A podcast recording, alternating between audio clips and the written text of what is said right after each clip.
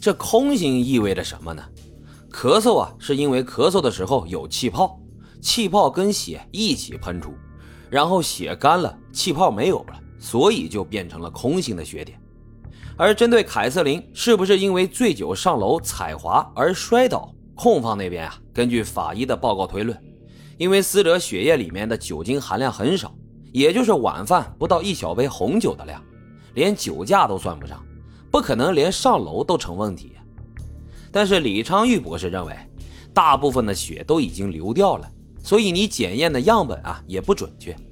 更重要的是，死者的体内检测出了沙丁胺醇，这是一种你吃了头就会发昏的镇静剂。而且现场呢发现两个空酒瓶，找到了两个酒杯，一个人也不可能喝完这么多酒。俩人是因为庆祝皮特的第三本书变成电影，所以当时才喝了这么多酒。尽管李昌钰博士做出了非常精彩的见证，但是控方那边也有个重要的专家证人一直在唱反调。这人呢叫做 Diver，大伙儿先记住 Diver 的这个人哈。他声称案发现场的血迹就是被打死的样子，而且呢，在当时的陪审团看来，他们实在不相信这样的巧合可以接连发生在同一个人的身边。于是，经过四天的讨论。陪审团裁定皮特谋杀罪名成立，被判处终身监禁，不得假释。皮特在这之后啊，两次上诉都失败了，眼看着面前就剩下牢底坐穿这一条路了。但是，也就是在二次上诉的期间，人们听到了有关本案的一种新的说法。李昌钰博士提到过，死者的手上只有他自己扯下来的头发。在2008年上诉时对物证的二度检测中。见证人员发现了两片微小的羽毛和同样细小的木屑。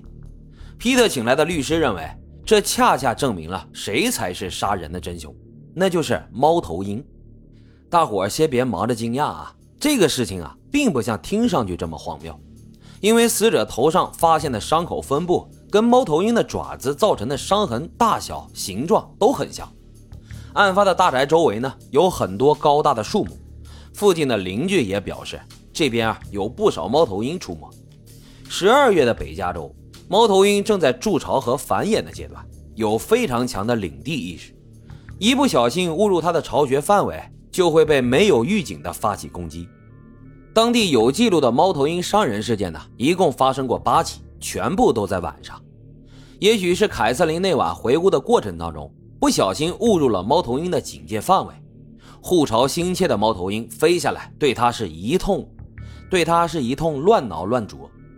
猫头鹰的爪子跟刀片一样锋利，毫不费劲的就划伤了它的头部。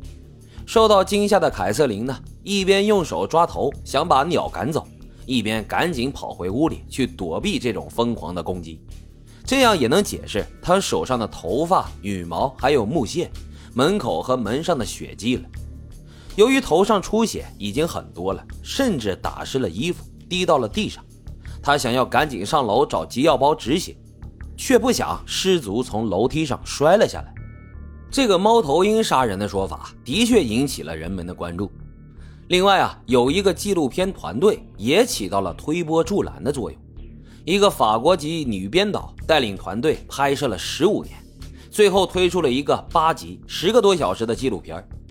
可是这个纪录片到最后啊，并没有很中立，而且啊，越来越有点给皮特洗白的倾向。为什么呢？原来这个女编导啊，因为日久生情，跟这个被告成了情人关系。已经坐牢八年的皮特，终于看到了一丝翻案的曙光。不过，真正救他的，既不是猫头鹰，也不是女编导。大伙儿还记不记得那个控方的专家？我刚才提醒大伙儿一定要记住的那个唱反调的 Diver，在这个案子当中，他所在的见证团队抨击李昌钰博士见证不专业。然而，这个团队却被爆出，在1987年到2003年间，有超过两百次的虚假作证。这个 Diver 本人就被查出在三十多起案件当中做了虚假陈述。除了皮特一案，还包括了一起被告无辜坐牢十七年的冤案，真的是清者自清啊！由于这个丑闻持续发酵，皮特杀妻一案也得到了二次庭审的机会。在候审期间，他以三十万美元的价格保释出狱。控方觉得自家法医靠不住，本来就是个颜面尽失的事情，再次上庭那肯定也用不了他的证词了。而辩方同样也怕大家觉得不关猫头鹰什么事儿，于是他们干脆坐下来讲价，看看能不能找到一个折中的方案。最后，皮特是以阿尔弗雷德的方式认罪的，意思就是说我表面认罪，但是心里不认同，我是对法律低头，但是自认清白。皮特同意以这种方式认罪，误杀了妻子凯瑟琳，检方也把他的刑期降到了八十六个月。也就是七年多一点。由于他之前已经坐了八年牢，所以当场就可以走人。